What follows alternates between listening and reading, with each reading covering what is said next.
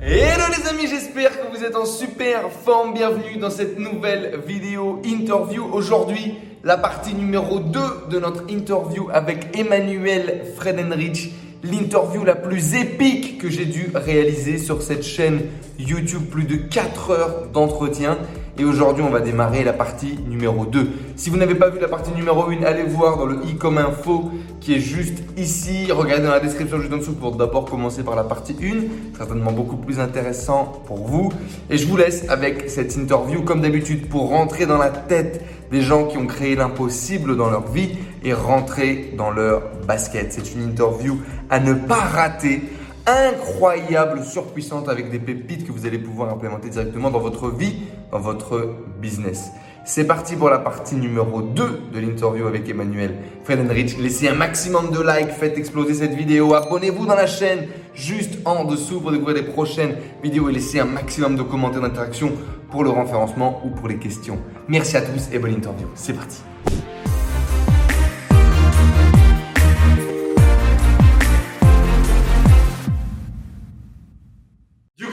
On était dans À le côté invincible. invincible. Mais il faut quand même voir, à ce moment-là, dans ma vie, enfin, il faut comprendre d'où vient ce, ce phénomène. Donc, à ce moment-là, dans ma vie, j'ai eu une, entre guillemets, défaite qui était le basket. Hmm. Le basket. Mais en fait, défaite qui est devenue une victoire parce que de toute façon, j'aurais perdu mon temps là-dedans.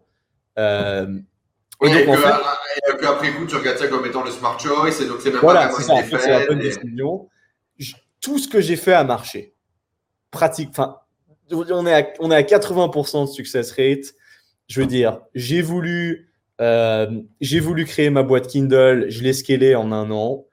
Euh, j'ai voulu devenir bon en copywriting. En une année, j'ai mis tout ce que j'avais. Je suis devenu bon. Même le basket, tu vois, je suis passé. J'ai commencé à jouer. Un an plus tard, j'étais le meilleur joueur de l'équipe. Tu vois, tout avait réussi. La boîte de compléments, je le crée. Trois mois plus tard, un demi-million par mois. Un de autre truc aussi important, je pense, d'un point de vue inconscient.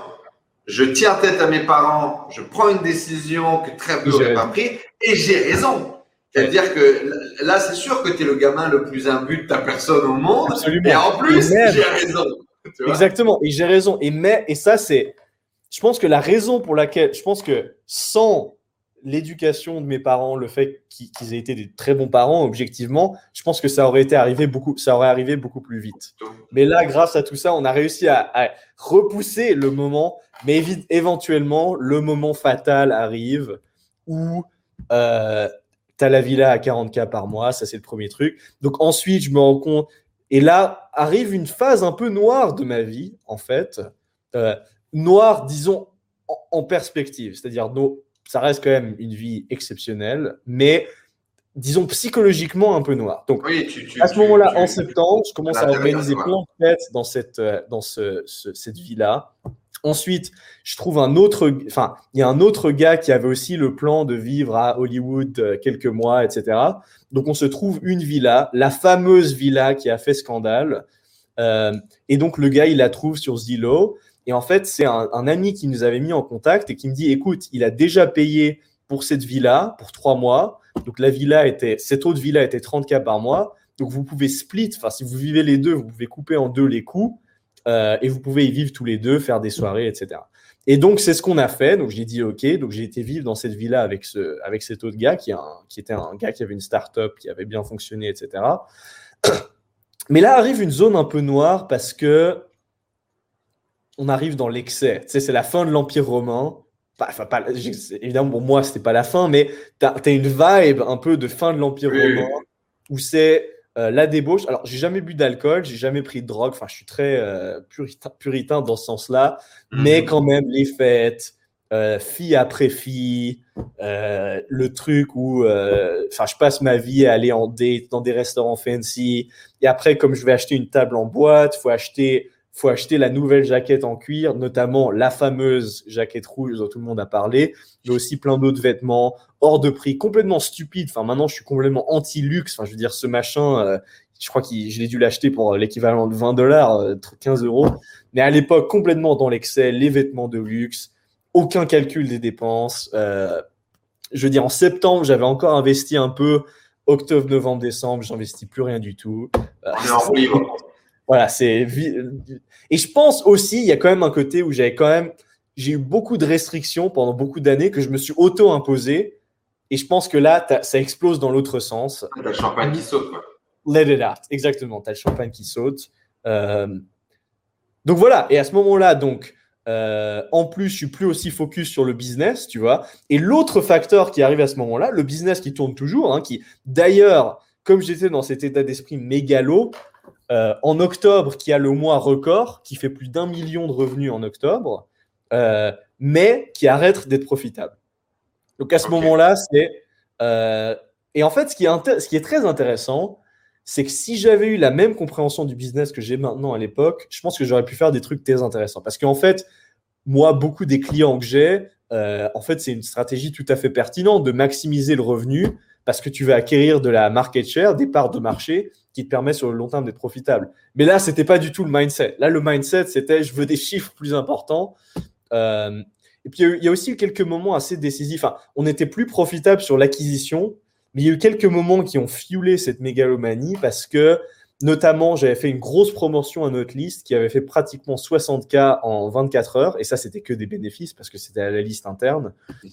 Tu vois, donc il y a des trucs comme ça où quand tu gagnes 60 000 euros en 24 heures, en écrivant un email. Enfin, je veux dire, j'ai écrit un email pour envoyer vers une autre promotion à 19 ans, sur le point d'avoir 20 ans. Voilà. Bref. Ouais, de toute façon, tu avais fait trop de choses sans prendre les pieds dans le tapis pour te remettre en question suffisamment fort à ce moment-là. Et là, mes parents, je me souviens, je me souviens encore, ils étaient venus me visiter. Et là, ils, commencent, enfin, ils me disent, mais Emmanuel, tu penses pas que c'est trop, enfin, cette. Euh, mais là, là vient l'erreur où je me dis, ouais, bah, j'avais raison avant donc j'ai raison encore une fois. Donc là, je ne vais pas hmm. les écouter. Qui est probablement la seule fois où je les ai vraiment pas écoutés et j'aurais dû les écouter. Euh, donc voilà, trop de dépend. Et donc on en arrive à la fameuse vidéo 21 jours vers une nouvelle vie. Donc là, à ce moment, le mindset, c'est je suis invincible, j'ai trouvé la formule pour que n'importe qui puisse réussir. Pourquoi ne pas faire un cours, une formation pour vendre ça, je en gros, non seulement je vais dominer l'industrie des compléments, mais en plus, je vais devenir le numéro un du développement personnel en France. Voilà, c'était ça le mindset, qui est évidemment une erreur énorme, parce que le truc à faire, c'est de se focus sur le truc qui marche, parce que c'est une industrie énorme à dominer. Et en réalité, tu avais des forces compétitives qui commençaient à rentrer, tu avais une autre, on en parlera peut-être un peu, tu as une autre boîte de compléments d'un gars, par contre, qui était une machine de guerre, un bon CEO, et lui, il faisait pas des soirées à Hollywood, lui, euh, il bossait sur son business, tu vois. Euh, mhm. il a capitalisé et tout, pas publiquement, mais enfin, ils avaient des investisseurs et tout ça, qui a commencé à modeler mon modèle d'acquisition de clients. Euh, donc, tu as des forces compétitives. Et moi. Et toi, tu les vois pas arriver ou tu, leur pisses dessus en disant. Moi, je me dis, allez, on va faire le développement personnel. je vais, en gros, je vais être le leader de tout pour te donner une idée de, de, mon, des du niveau de pensée que j'avais à ce moment-là, j'avais même fait une vidéo vendant une formation de séduction, parce qu'il y avait un autre gars que je connaissais qui avait un, truc qui tournait en séduction. Hmm. Euh, donc, en gros, le mindset, c'était je vais numéro un en santé, en séduction, en développement personnel, et j'avais même commencé à écrire une VSL dans euh, la niche de l'investissement. Tu vois, donc pour te dire, la poursuite de quatre marchés à la fois, ça montre vraiment le niveau d'arrogance de, que j'avais à l'époque. J'aimerais quand même qu'on se fasse une petite pause là-dessus en expliquant pourquoi, et tu l'expliques très bien pourquoi c'était pas smart, mais, mais pourquoi c'est smart, en tout cas de mon point de vue aujourd'hui.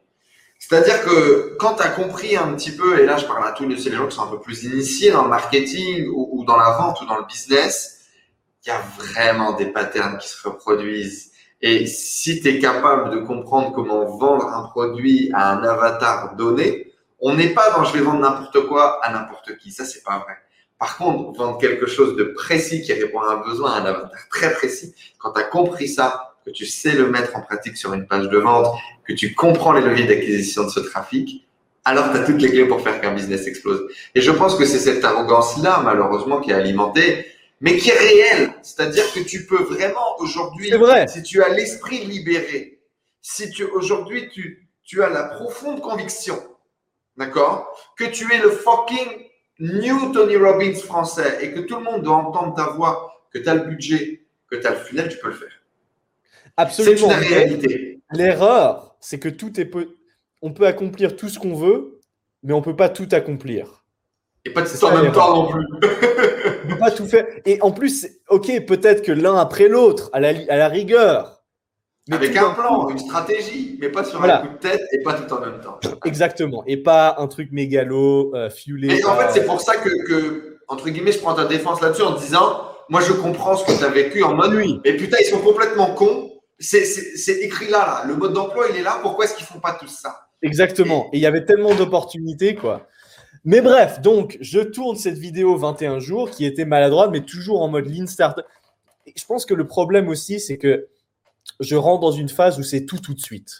Tu vois, c'est la vidéo 21 jours je me suis donné 24 heures pour la tourner. Donc, c'est un côté, d'un côté, c'est utile quand tu lances des trucs. Et quand tu as déjà un business. pas du coup ça qu'il fallait scale. Voilà, il faut prendre son temps, tu vois, il faut faire les choses proprement. Et là, je suis sorti de cette tradition suisse de faire les choses proprement, etc. Et là, il faut 20, tu vois, c'était ma to do 24 heures pour faire la vidéo. Et le lendemain, il faut que les pubs soient live. Ouais, tu as vu l'état positive et puis tu as scalé tes pubs alors que le Emmanuel réfléchit, il aurait dit OK, on fait la V2 pour scale. Exactement, exactement. Et là, donc pour te dire, c'est le, ce programme, c'était ça l'histoire. Jour 1, il faut que je fasse le script, je trouve la big idea, etc. Jour 2, je tourne. Jour 3, on est live. Le soir, je suis en boîte de nuit, je check les pubs, elles sont live. Tu vois Donc, c'est ça l'histoire. Et, donc, et le machin commence à convertir. Je veux dire, le tunnel commence à avoir des ventes, etc. Euh, pas super profitable, donc pas aussi bien que le truc santé où c'était déjà établi, on avait une liste client, etc. Mais enfin, je me dis, on acquiert des clients, derrière, je peux faire de l'affiliation, pas de souci. Euh, et là, donc, et là arrive, euh, un mois, à peu près un mois plus tard, je commence, à, je commence à pousser les pubs, tu vois. On en arrive à des dizaines de millions d'impressions, blablabla. Et là, j'étais en train d'aller donner une conférence à Paris. On va au dîner. Et là, j'ai le pote qui me dit Est-ce que tu as vu ça, Emmanuel? C'est la vidéo, etc. Alors, réaction, c'est assez intéressant, la réaction. Et je pense que plus le plus du maintenant qu'il y a quand même pas mal de temps qui s'est passé depuis que c'est arrivé, je pense que je peux avoir une perspective, une, vue plus objective là-dessus. La réaction du moment, c'est une réaction de rire, on se marre, etc. Je veux dire, de toute façon, je suis invincible, quoi qu'il dise, j'ai toujours raison, etc. Quoi. Ok mais ça, ça, maintenant que j'y pense, je pense que c'est un peu un front. Une façade, ouais. C'est une façade. C'est une défense parce que intérieurement, ça a piqué quand même. Exactement, parce que faut quand même se penser que jusqu'à ce moment-là, tout le monde me dit Emmanuel, t'es génial, tout ce que tu fais, ça marche. Dans les conférences, tout le monde me dit t'es le gars le plus inspirant, blablabla. Bla, bla.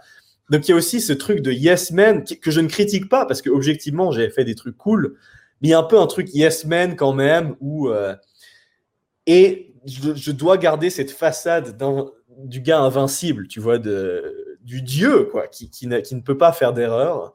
Ce, qui est reflété d'ailleurs dans les réponses que j'avais faites quoi. C'était et je pense que les gens ils ont pu voir au-delà de cette façade quand même, euh, parce que je pense qu'au final ce qu'il y a vraiment, c'est qu'il y a un gamin de. Bah, je, viens, je venais d'avoir 21 ans.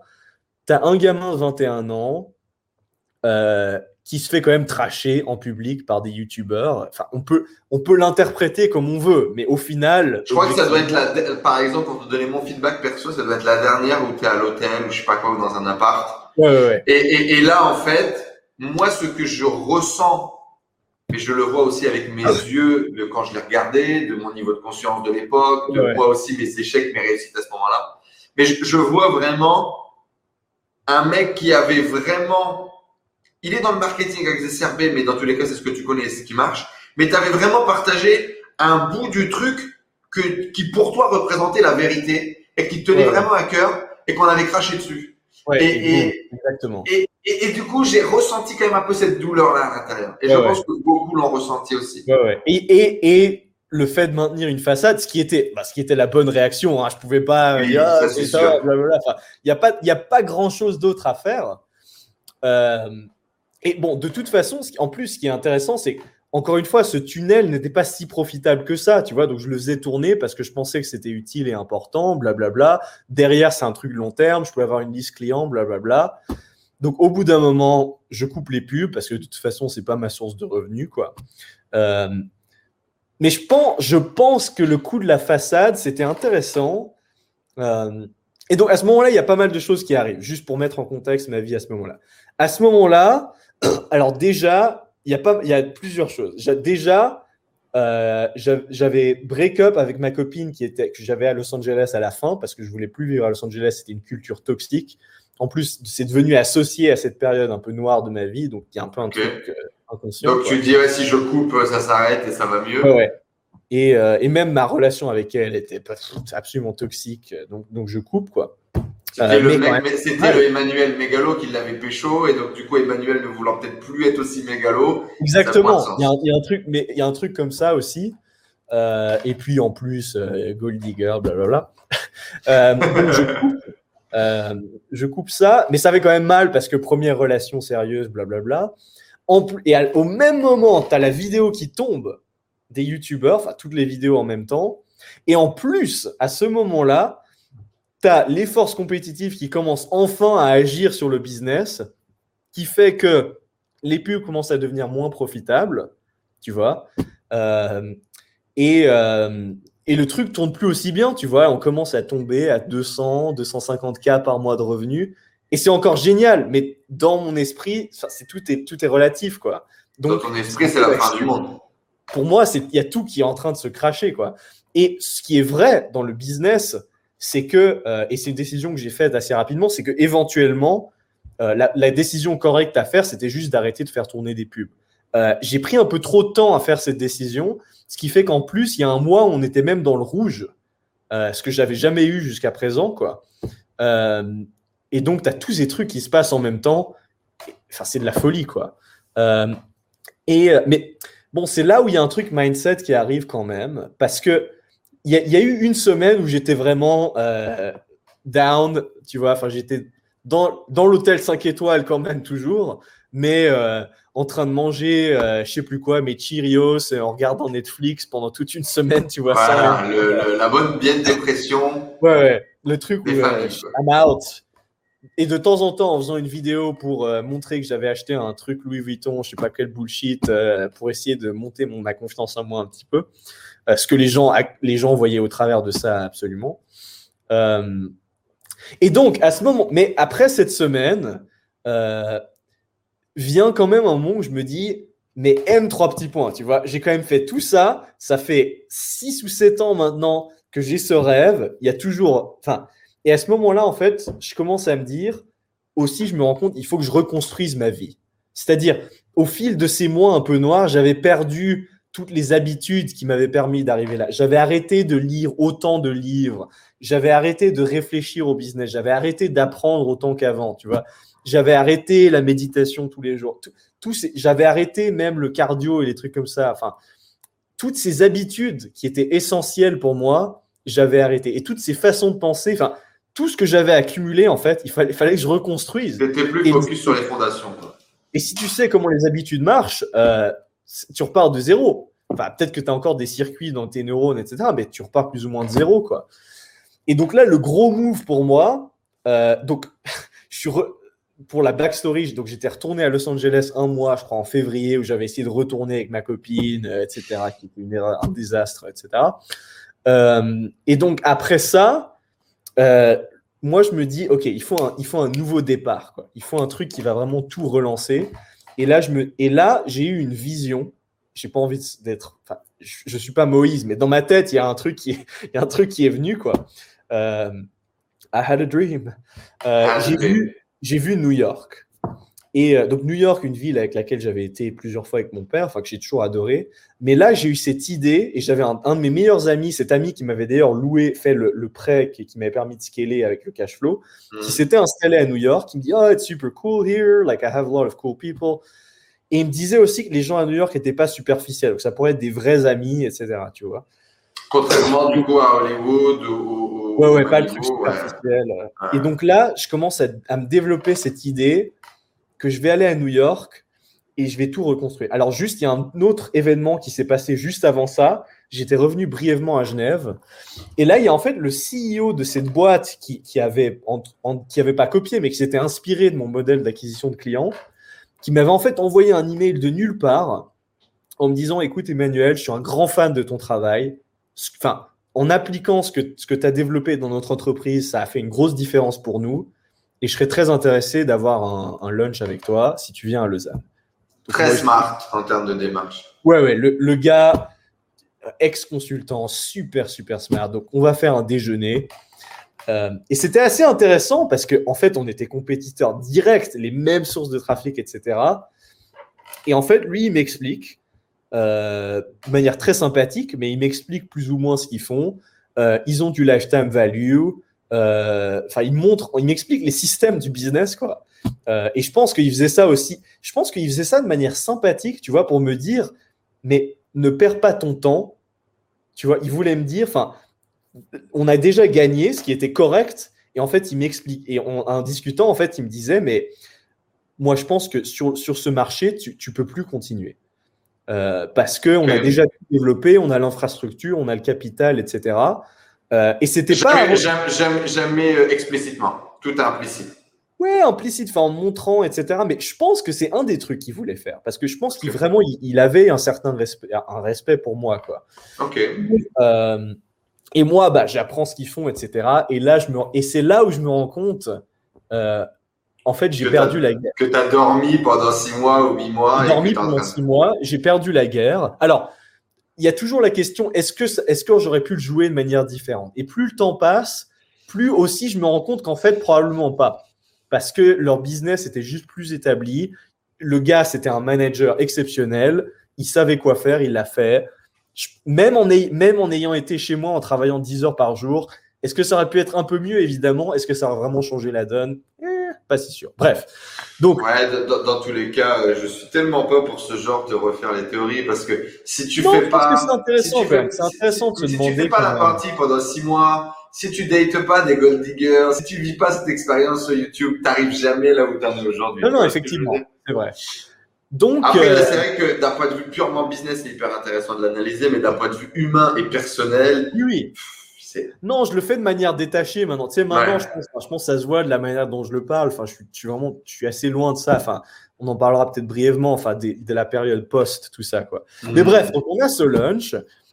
Et en gros, je sais plus si c'est moi qui l'avais proposé ou lui qui l'avait proposé, mais en gros, on en arrive à l'idée que, bah, pourquoi est-ce que j'écrirais pas des textes de vente pour eux et pourquoi est-ce que j'utiliserais pas mon expertise pour eux quoi. Ok. Euh, et donc là naît une idée qui aura un impact assez énorme sur ma vie jusqu'à aujourd'hui.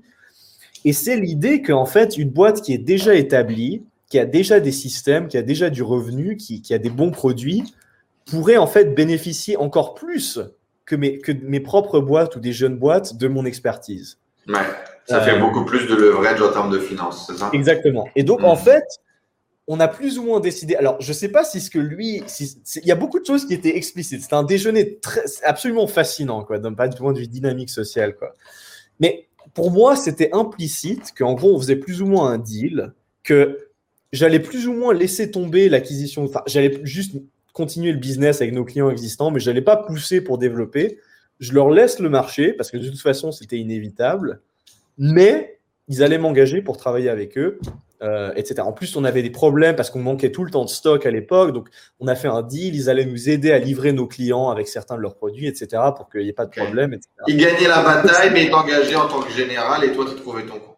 Exactement. Et il y a aussi un truc à préciser à ce moment-là, parce qu'il y a beaucoup de gens qui disent toujours Ouais, mais si tu tapes nutrition optimale, il y a des gens qui disent ils n'ont pas reçu leurs produits, etc. Bah, tout ça, ça vient notamment bah, de ces six mois de désorganisation de moi, qui est absolument un fait. Quoi. Euh, tout le temps des problèmes de produits. Euh, il y a un moment, on avait des produits qui étaient bloqués à la douane parce qu'on devait changer la, déclaration de nos produits. Ils avaient changé un machin, ils disaient ça va pas. Donc pendant deux mois, on s'est retrouvé sans produits, tu vois.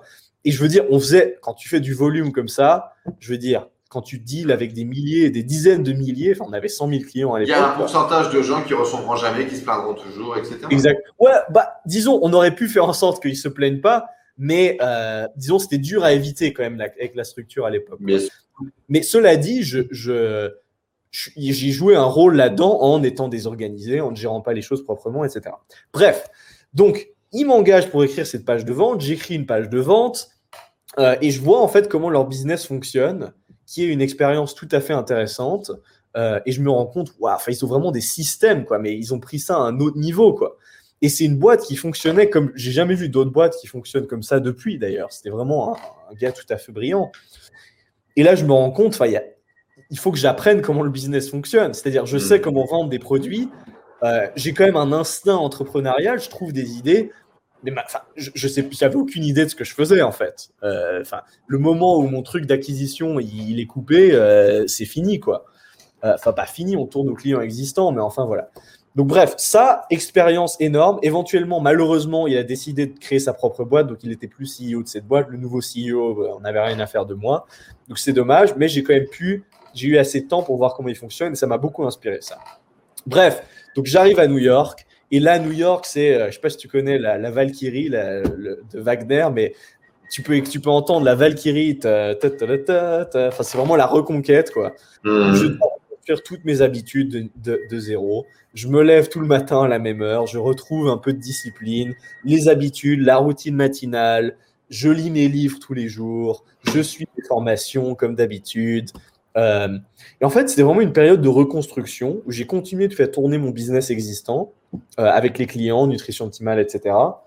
Mais en parallèle, j'étais déjà à la recherche du prochain truc. J'étais en train de reconstruire toute la fondation dont j'avais besoin pour vraiment pouvoir continuer. Quoi.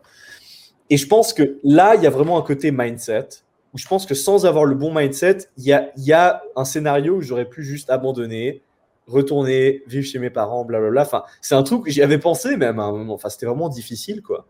Euh, mais après, il y a la, la rébellion où c'est non, je vais pas me laisser avoir. Je veux dire, j'ai fait tout ça maintenant euh, et je vais aller au bout et je vais, je vais vraiment accomplir ce que je voulais accomplir. Quoi. Donc tout ça se reconstruit. Et éventuellement, à force d'apprendre, de m'éduquer, etc., je reconnais l'opportunité que représente l'e-commerce, quoi. Et c'est là où je me rends compte, j'ai accumulé toute cette expérience dans la vente de produits physiques, dans le marketing de produits physiques.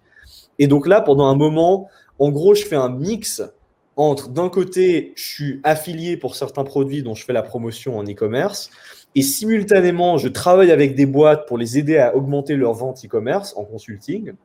Euh, et donc ça, en plus de nutrition optimale, pendant toute cette période, je vis encore très confortablement. Hein, enfin, c'est et quand même pour, garder une perspective pendant toute cette période, je veux dire, je continue d'investir de manière relativement intelligente ce que je gagne.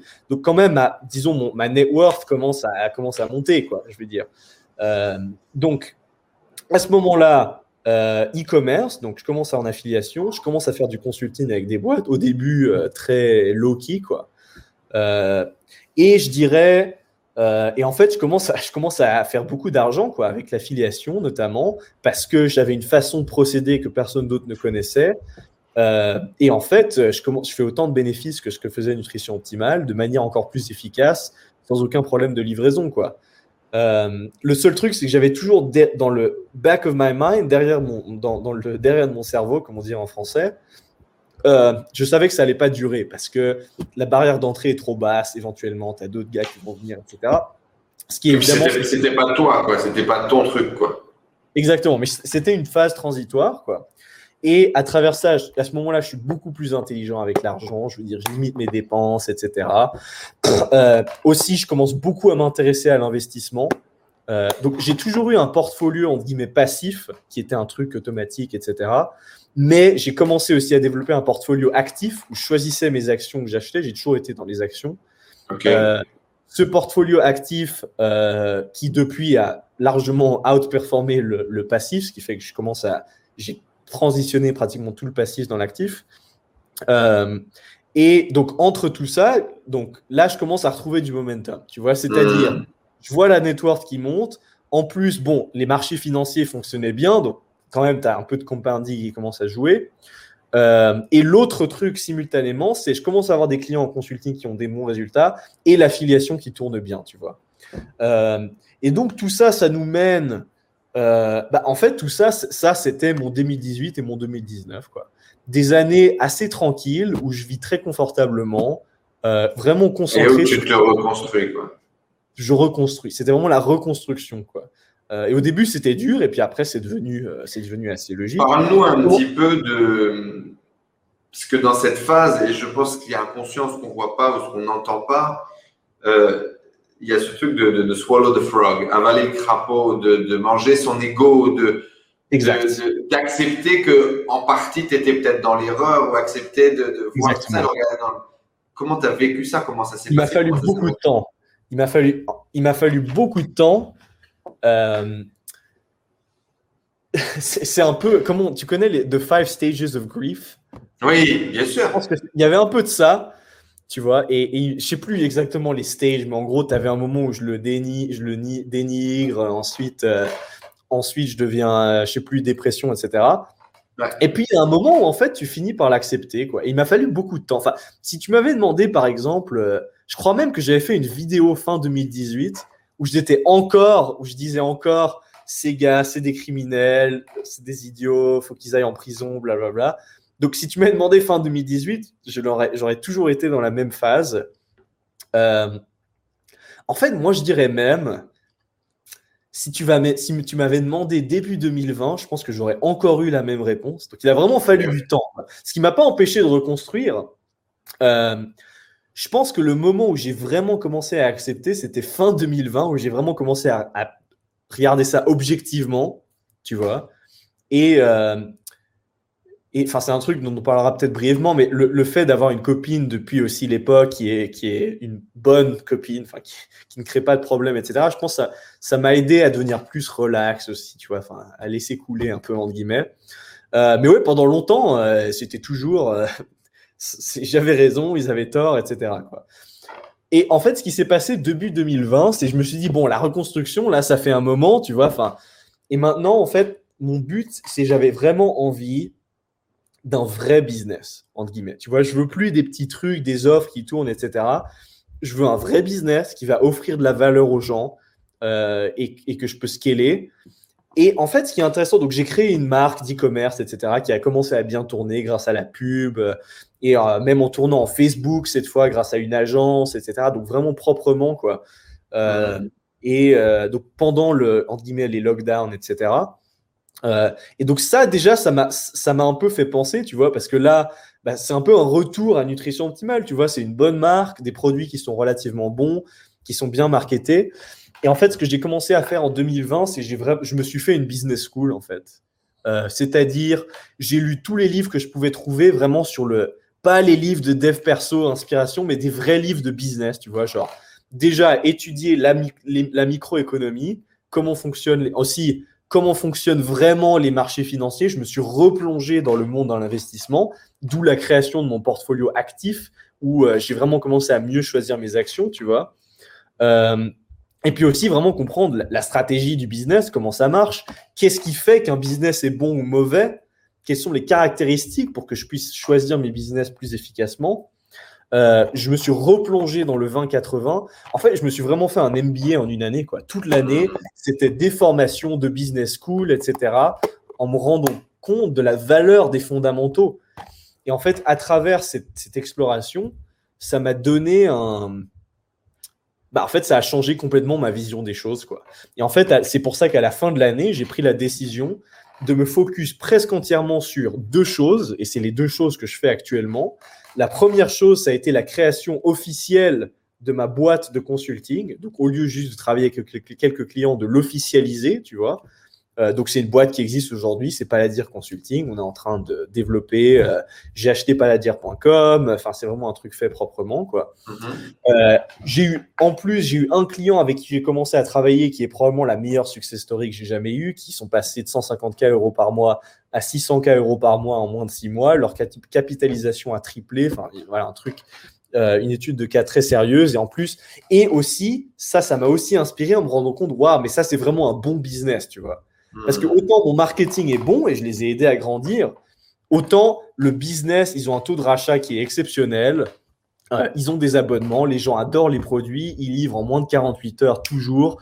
Euh, si le produit est plus en stock, ils arrêtent de vendre, aussi stupide que ça puisse paraître.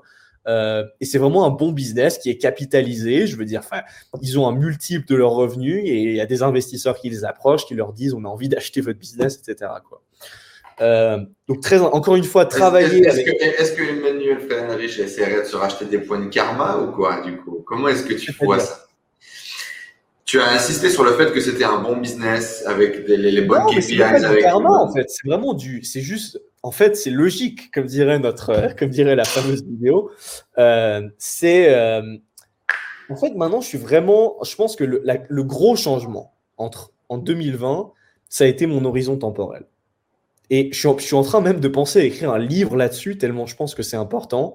L'horizon temporel, c'est la, la, à, dans, à quel point dans le futur est-ce qu'une personne pense quand elle fait ses décisions tu vois? Hmm. Pendant longtemps, mon horizon temporel, alors l'horizon temporel de la plupart des gens, ça se parle en mois ou en semaines. Donc à ce niveau-là, c'est impossible de réussir. Qu'est-ce qu'on va bouffer demain? Mon horizon temporel, c'est sur un, deux ou trois ans. Notamment bah, à 14, 15 ans, à 18 ans, j'ai envie de quitter le lycée. Donc ça marche à ce niveau-là. Mais quand tu rentres dans du business haut niveau, et quand même, nutrition optimale, je rentrais dans la catégorie des, Enfin, c'est comme si en fait j'avais arrêté. C'est comme les gars qui vont directement du lycée à la NBA, tu vois. Le, le, gars qui est bon au lycée, il va pas directement être bon en NBA.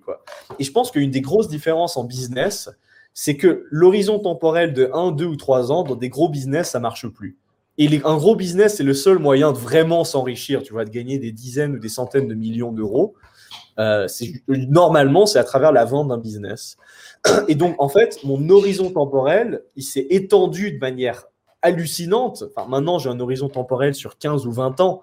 C'est-à-dire les décisions que je fais aujourd'hui, elles, sont prises, elles prennent en compte les deuxièmes et les troisièmes conséquences de mes actions sur 15 ou 20 ans, tu vois. Et ça, c'est une différence énorme parce qu'en fait, déjà, ça a changé évidemment ma stratégie d'investissement en me concentrant beaucoup plus sur mes taux de retour, etc., faire du value investing propre. Euh, mais en plus, le consulting, moi, le consulting, je ne l'ai pas fait pour le consulting, malgré le fait qu'il m'amène un cash flow qui est, qui est important. Mais c'est dans l'idée de créer un track record qui me permette derrière d'obtenir des parts de ces, de ces boîtes. Et notamment cette boîte, au moment là où on fait cette interview, on est en train de discuter avec cette boîte que j'obtienne des parts de leur boîte parce que j'ai fait une telle différence dans leur boîte. Mais pour que ça, ça ait du sens, il faut que ce soit un bon business parce que sinon, je ne veux pas des parts d'un mauvais business. Quoi. Euh, ça n'a pas de sens. Et c'est pour ça que maintenant, même quand je choisis des clients, si un client a un business, ma philosophie maintenant, c'est que je ne travaille que avec des clients où je serai, je serai, j'investirai dans leur business. Tu vois, c'est ça mon mindset maintenant. C'est-à-dire, si un client a un business dans lequel je n'investirai pas s'il y avait, s'il y avait des actions à acheter, etc., je ne travaille pas avec ce client. Et c'est simplement parce que j'ai cet horizon temporel qui s'est étendu de manière énorme. Euh, je pense qu'un autre facteur qui a aidé, c'est aussi le fait d'être dans une relation sérieuse, etc. Je pense que ça, ça a tendance aussi à, tu vois, parce qu'il y a un moment où il, y a, il faut penser. Ça pousse cet horizon, du coup, ça, ça développe cet horizon d'un point de personnel. il euh, faut y penser. Si tu veux te marier, il faut y penser, etc. il y a plein de trucs comme ça, quoi. Où euh, il y a d'autres personnes qui sont impliquées. Donc ça, c'est le premier truc. Et le deuxième truc, c'est que j'ai en fait alloué une portion de mon portfolio entre 5 et 10% dans ce que j'appelle la recherche et le développement. Et la recherche et le développement, c'est évidemment basé sur l'étude des boîtes les plus profitables du monde, qui en général ont des, des investissements RD qui sont importants. C'est en fait, j'ai actuellement deux idées et une troisième en développement, où en fait, j'ai engagé un. Alors, la première idée, c'est j'ai engagé un, expert en développement de produits, que j'ai payé beaucoup d'argent, pour, euh, pour développer un produit qui sera un appareil médical. On aura une approbation de la FDA qui sera vendue aux États-Unis, un produit qui n'a jamais été créé jusqu'à présent, euh, un truc où on peut le fabriquer pour 30 dollars, le vendre pour 300 parce que c'est un appareil médical, on peut le mettre dans les hôpitaux, on peut le donner aux, chiropraticiens, aux physiothérapeutes, même aux médecins, tu vois. Évidemment, le vendre sur Internet avec mon expertise marketing. Euh, une autre boîte que je suis en train de développer qui sera une, forme complètement nouvelle de complément alimentaire euh, qui va j'espère qu'il peut révolutionner le marché, tu vois. Mais que ces trucs marchent ou pas, c'est R&D. C'est-à-dire, je sais qu'à force de développer des trucs innovants qui peuvent vraiment transformer une industrie, sur le long terme, ça va bien performer, quoi. Euh, donc maintenant, évidemment, ces trucs, ça prend. Euh, le premier produit, ça, prend 12 mois à développer. Euh, le deuxième machin, ça va prendre en tout cas 6 mois. donc c'est vraiment des trucs sur le long terme. Et après, pour établir les marques, ça va prendre des années, quoi. Mais en fait, la réalisation fondamentale, c'est je suis OK, tu vois. J'ai une vie qui est extrêmement confortable. Euh, je fais ce que je veux quand je veux. je travaille avec des business qui grandissent rapidement, qui vendent des bons produits, qui, font une différence positive sur la vie des gens. Euh, tous les business avec qui je travaille pratiquement, c'est en général santé, beauté ou des trucs liés, tu vois, enfin cuisine, etc. Euh, et donc je sais que j'aide à vendre des bons produits. Je suis très très bien payé pour le faire. Mes clients gagnent plus d'argent grâce à moi. Je vais même probablement avoir des parts dans les boîtes de plusieurs clients. de toute façon, j'ai des investissements qui tournent bien. Donc je me suis vraiment relaxé. Tu vois, maintenant il y a vraiment un côté où on n'est plus, dans, plus dans la course à court terme à, la création de l'Empire. On est dans l'Empire, il est là et on prend le temps de le découvrir. De le construire proprement. Et j'ai vraiment le sentiment que j'ai rien à prouver. C'est-à-dire maintenant, moi, j'ai des, j'ai des trucs. Maintenant, je vis une vie relativement simple, tu vois. C'est, euh, je lis mes livres 2, 3, 4 heures par jour parce que j'adore ça. Euh, j'écris des textes de vente et je crée des business, des stratégies pour les entreprises de mes clients sur la base de mon expérience. Euh, et je développe des produits, des innovations, ce que je trouve absolument fascinant. Il faut que je lise des études, etc., pour les faire proprement, tout ça. Euh, et, et, aussi, je gère mon portfolio en analysant des actions, etc., ce que j'ai toujours trouvé intéressant. Quoi. Finalement, la vie manuel adulte, à 23 aujourd'hui, tu as, as 23 ans. À 23 ans, il est plus ou moins la même que le gamin de 16 ans. Hein. C'est ça, exactement. Et en fait, on en revient. La boucle est bouclée, on revient à la base. C'est marrant comme c'est foutu. Hein. Et justement, j'allais te dire, mais tu, tu as déjà répondu. Moni, qui fait what's next, quel est le drive? Par contre, le drive m'intéresse parce qu'on a compris le Next Miles. Donc, le Next Miles, c'est une boîte R&D qui va réussir à creucher et un produit qui cartonne. C'est tout, ce que je te souhaite en tout cas. Par contre, c'est quoi le drive aujourd'hui? Ton pourquoi aujourd'hui à date, c'est quoi? Alors, il y a plusieurs choses. Financièrement, il y a toujours le 20 millions, parce que je suis pas à 20, enfin, ma valeur, la valeur de mes actifs n'est pas à 20 millions.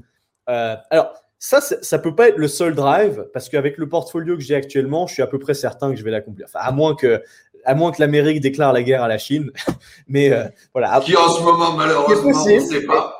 Disons, outre, outre Black Swan énorme, euh, je vais y arriver. Alors, que ça prenne 5 ans, 10 ans ou 15 ans, bon, ça, ça dépend de mes, mes capacités d'investisseur, quoi. Mais, euh, mais il y a aussi, il y a, y a, un côté challenge où tu vois, est-ce que je peux, euh, est-ce que je peux atteindre mes 20 M, euh, même sans les investissements, mais juste à travers mes business, quoi. Bien sûr. Euh, je pense que vraiment le truc fondamental en ce moment, c'est, en fait, c'est très basique. C'est juste de, kiffer ce que je fais, de créer de la valeur et de vivre la vie que j'ai envie de vivre. On, en revient à un truc très simple. C'est en fait, je me rends compte vraiment de. J'ai vraiment l'impression d'avoir tout ce que je veux, tu vois, dans le sens où j'ai un business qui est très profitable, qui grandit, euh, qui a des bons fondamentaux, euh, qui a une position compétitive imbattable dans le truc de consulting. Euh, j'ai une copine géniale, splendide, sympa, etc.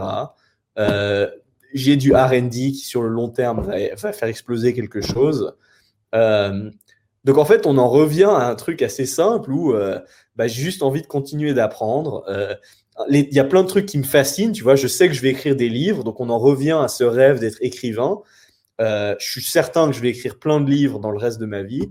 Euh, la question, c'est lequel? Là, je suis en train de penser à ce livre sur le thème de l'horizon temporel, parce qu'on n'en parle pas assez, je pense. Euh, aussi rencontrer des gens que je trouve inspirants ou intelligents. Notamment, j'ai une rencontre prévue avec Richard Koch, l'auteur du 2080 euh, au Portugal, donc des, gens, des figures un peu comme ça. Et euh, ouais, l'idée, c'est vraiment kiffer, ce que hein. je fais, euh, faire les choses vraiment proprement, tu vois, et, et faire des trucs sur le long terme, quoi. Et, et en fait, vraiment, en, en enlevant tout cet ego, j'en suis vraiment revenu au cœur de ce que j'aime faire, c'est apprendre, vendre des produits sur Internet, des bons produits. c'est investir, faire des décisions d'allocation de capital, euh, et essaie aussi notamment d'enseigner, entre guillemets, euh, d'où l'idée des livres, mais de créer des trucs un peu plus profonds, tu vois. J'ai aussi toute une série de keynotes qui sont en préparation sur YouTube. Enfin, j'ai vraiment envie de créer des trucs qui vont changer la façon dont les gens font du business. Parce que je pense que le, field de la stratégie du business est encore très limité, très théorique. Euh, et je pense qu'à travers mes expériences, j'ai une vision du business de la stratégie, du développement de produits qui est très unique. Quoi. Et je pense que mon idée, c'est déjà de développer ces théories, de les publier. Et ensuite, les gens verront aussi l'efficacité de mes théories à travers les produits que je développe, mon portfolio d'investissement, les résultats de mes clients. Et au fil des années, je peux probablement transformer le monde du business euh, et avoir un impact positif sur le monde. Quoi. Euh, donc c'est vraiment ça le mindset en ce moment. C'est très relax en fait. C'est une sérénité qui ressort de cette minute d'échange qui est incroyable, qui je pense va faire du bien à tous nos excités du bocal qui sont derrière, qui peut-être aussi ont cette hyperactivité que tu as pu avoir, euh, que j'ai pu avoir aussi et qui tendent peut-être eux aussi vers plus de sérénité, plus de calme euh, dans leur vie. Ouais, ma, ma, ma, copine rigole toujours en disant que je suis un papy de 23 ans, quoi. Enfin, en rigolant, évidemment. Ouais, j'ai vraiment le lifestyle. J'ai le lifestyle d'un papy, c'est-à-dire, euh, je me lève, euh, je me lève à, 9h30, 10h, je prends mon petit déj tranquille.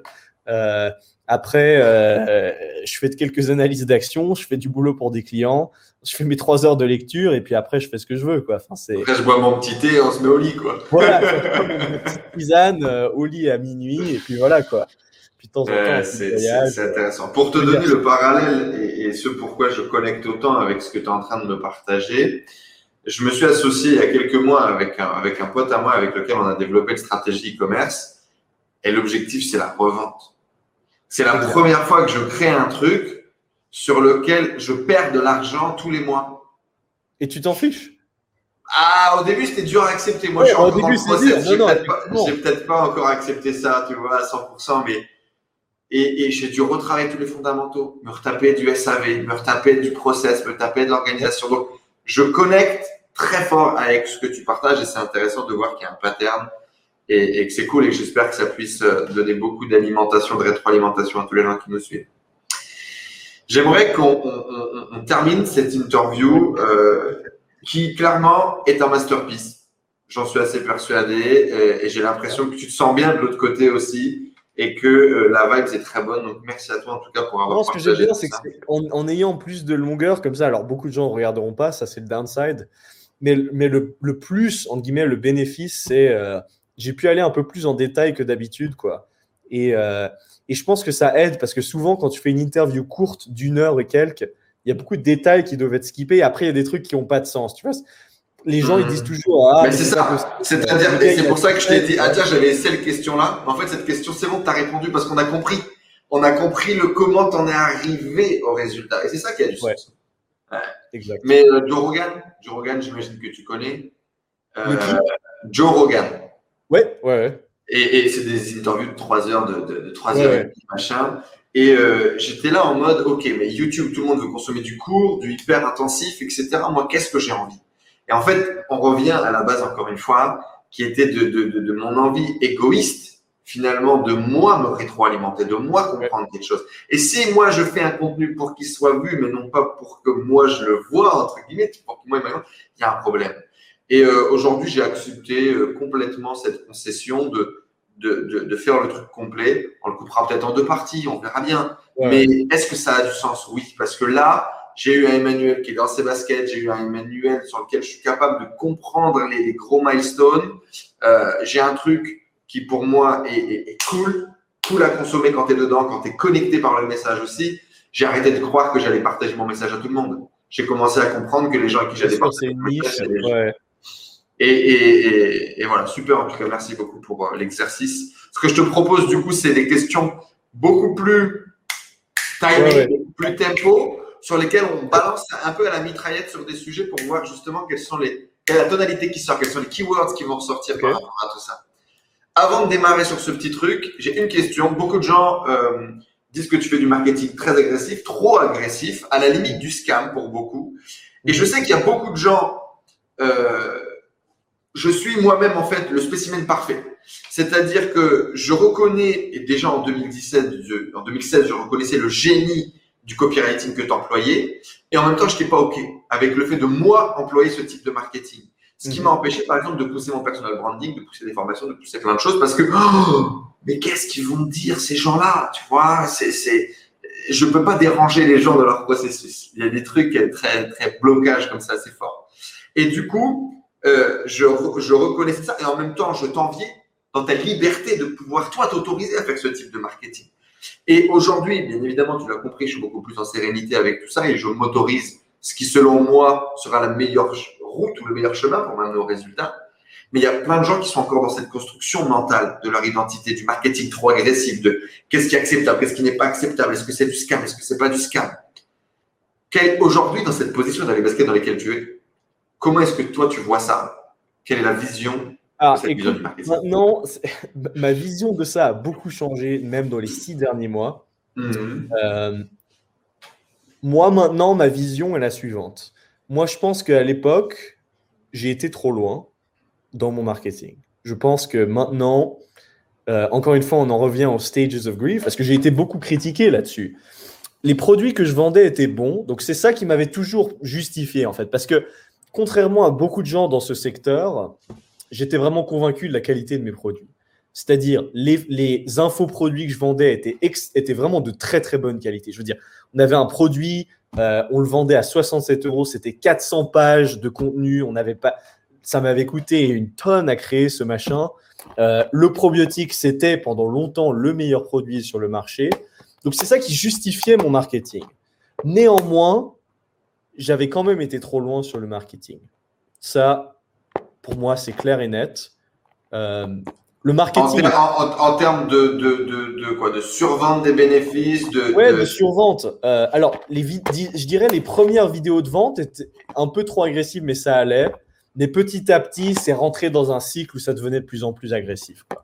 On, poussait le, on, poussait la bullet point, on poussait le truc à son paroxysme. Et c'était la, la dynamique de l'industrie. Tu as des compétiteurs qui rentraient, ils faisaient une promesse de plus, je faisais une promesse de plus.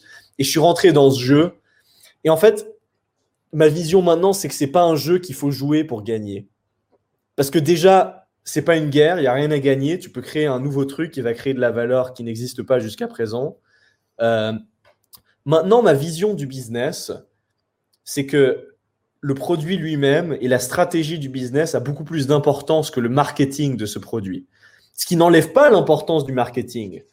Mais moi, maintenant, à l'époque, je me voyais comme une sorte de je me voyais comme l'élément principal du business, c'est-à-dire mon marketing crée le business. Et j'ai atteint un niveau d'expérience où c'était effectivement possible, sur une durée relativement courte, à l'échelle des 10 ou 20 ans auxquels je pense maintenant, de créer une entreprise qui soit essentiellement développée par mon marketing. Ma vision maintenant, c'est je veux plus être le super-héros parce que je ne suis pas un super-héros en fait. Je ne veux plus être le, le gars qui, malgré tout, même en n'ayant pas le meilleur produit, même en n'ayant pas assez de capital et comparé aux compétiteurs, etc., arrive quand même à réussir plus ou moins avec sa copie exceptionnelle. Je ne suis pas cette personne. Et moi, maintenant, ce que je veux, c'est je veux aider les entreprises qui sont déjà au top ou qui sont en chemin vers le top de gagner plus. Donc, pour en revenir au marketing de manière très concrète, il n'y a pas besoin d'être agressif pour faire du bon marketing. Ça, c'est un mythe, c'est une croyance limitante que j'avais à l'époque. C'est une contre-croyance limitante. Euh, le bon marketing, c'est des fondamentaux. C'est comment est-ce qu'on positionne ce produit, que fait ce produit pour le consommateur, comment est-ce qu'on prouve que ce produit peut vraiment faire ce qu'il dit qu'il peut faire pour le consommateur? D'accord? Si le produit ne peut pas faire quelque chose pour le consommateur et qu'on le promet, ce qui est ce qu'on appellerait une arnaque, un scam, il n'y a aucun sens de faire cette promesse. Parce que, en fait, sur le long terme, ça détracte de la valeur de la marque. C'est-à-dire, si tu as une marque qui fait une promesse et qu'elle ne peut pas remplir cette promesse avec ce produit, c'est stupide. Parce que tu, la marque perd de l'argent, la, la valeur de la marque est réduite. Et maintenant, quand je travaille dans un horizon temporel beaucoup plus étendu comme ça, c'est évident et je, pense que, ça, c'est le côté négatif d'avoir commencé dans le business si jeune, c'est qu'il faut un peu de temps pour se maturer là-dedans. Ah bah, t'imagines. Mais je veux dire, maintenant, quand je travaille avec des grosses marques, maintenant, je suis l'extrême opposé. C'est-à-dire, maintenant, euh, j'écris un advertorial pour les marques qu'elles adorent, mais elles me disent euh, Tu penses pas qu'on pourrait faire un peu plus de promesses? Et je leur dis Non, non, non, parce que. Et c'est maintenant un truc que je vois. Quand je fais un advertorial qui est vraiment fait dans l'idée d'éduquer le consommateur, de persuader le consommateur, mais pas, pas de surpromettre. Si l'idée, c'est vraiment d'être vrai, Alors parfois, il faut embellir la réalité. C'est le marketing, d'accord? Mais si l'idée, ça reste d'être vrai, derrière les conseils, et je sais pas pour être, c'est pas parce que je suis euh, un saint ou c'est pas parce que je suis. Euh, comme dirait Tougan, c'est pas parce que je vous aime bien, c'est juste parce que si je fais ça, vous allez racheter. c'est purement égoïste parce qu'ils vont racheter derrière. Et derrière, ça, le taux de rachat, c'est la plus grosse différence. Parce que si tu as un taux de rachat de 15 ou 20%, tous les clients que tu acquiers, c'est un effet de compounding derrière. Euh, donc en fait, je suis, devenu plus égoïste, mais un égoïste long terme. Et donc en fait, sur le long terme, c'est ça qui crée le plus de valeur. Donc tout ce truc des croyances limitantes, etc., enfin, faut, vraiment oublier ça et faut rentrer dans un truc. Qu'est-ce qui va générer le plus de valeur? Et ce qui va générer le plus de valeur, c'est d'avoir un excellent produit. Ça, ça reste les fondamentaux. C'est-à-dire, pour moi, selon moi, il n'y a aucun intérêt à passer du temps à marketer un produit qui n'est pas un excellent produit. Surtout, on vit dans un monde maintenant globalisé. À moins d'être numéro un pour son produit, c'est plus ou moins une perte de temps. D'accord Par exemple, quand j'investis dans une entreprise, je veux seulement investir dans une entreprise qui peut être le leader ou qui est en train de devenir le leader de son segment du marché. Et en création de produits, c'est vraiment pareil. Je ne travaille que avec des marques qui ont le potentiel de devenir leader de leur marché je ne crée que des produits qui peuvent créer ou dominer un segment. Sinon, il n'y a, aucun intérêt à les marketer. Je veux dire, parfois, il y a des, gens qui me contactent parce qu'ils voient mes vidéos, etc. Et ils me disent Ouais, Manuel, j'ai ce produit, euh, mais en fait, euh, on n'a pas les bonnes marges, euh, on n'arrive pas, les gens, les gens, ils n'achètent pas, etc. Et je leur dis Change de business, je peux pas t'aider. Tu vois, je suis pas le sauveur de business. Je, le ça n'existe pas il y a des bons business et il y a des mauvais business. Le but d'un entrepreneur, c'est de créer un bon business. Et si l'expérience ne marche pas, ne persistez pas, créez un meilleur business qui va vraiment marcher. C'est ma vision actuelle du marketing. Bah, c'est top. c'est très intéressant. Je pense que ça va donner beaucoup de perspectives. Euh, j'avais un truc sur lequel j'avais envie de rebondir. je, me suis perdu dans tes dernières phrases et je ne l'ai plus, mais c'est pas grave, c'est que ça devait pas euh, en sortir. Ah si, si, si, justement. Qu'est-ce que tu dirais aux gens qui, justement, eux, ne sont pas dans la fausse promesse, mais sont dans la promesse réelle d'un bénéfice qui peut être atteint, mais qui, justement, ont peur de pousser la promesse, ont peur de, de, de, de la patate et, et de la, du retour de bâton même d'une promesse qui est réalisable, attention. Euh, je te dis ça parce que moi, j'ai souvent eu peur justement d'un marketing en me disant, mais ça, genre euh, le, Emmanuel Fredenrich qui a 16 ans dit, non, mais ça a changé votre vie, euh, les, les, les, clés du succès. Et, et, et, moi, je me dis, mais non, mais, mais, mais c'est trop gros pour être honnête. Tu vois, parce qu'il y a une partie de moi peut-être qui n'y croyait pas ou tout ce que tu veux. Que ce soit là-dessus, que ce soit sur le e-commerce ou, ou autre, qu'est-ce que tu dirais à ces gens-là pour entre guillemets peut-être un peu plus assumer. Ouais. Ou peut-être parce qu'ils n'ont pas assez travaillé sur leurs produits ou j'en sais rien, tu vois. Mais ça c'est un truc. Tu, tu poses presque la question à la mauvaise personne dans le sens où c'est un peu comme demander. C'est un peu comme demander. Comment dire Je pense, je pense qu'il y a certaines choses dans la vie avec lesquels on est né. Il y a certaines choses qu'on peut acquérir. Ma théorie, c'est que quand on est né avec quelque chose, il faut le faire grandir et il faut le faire prospérer. D'accord? Une des choses avec lesquelles je suis né, c'est beaucoup de confiance. Ça, c'est. Il n'y a, aucun doute, ça a toujours été là. D'accord? Donc, moi, je pense que c'est une question de confiance. C'est-à-dire, si c'est vraiment une promesse qui peut être remplie, euh, comment peut-on développer sa confiance? Et c'est un truc dont je parlais beaucoup à l'époque.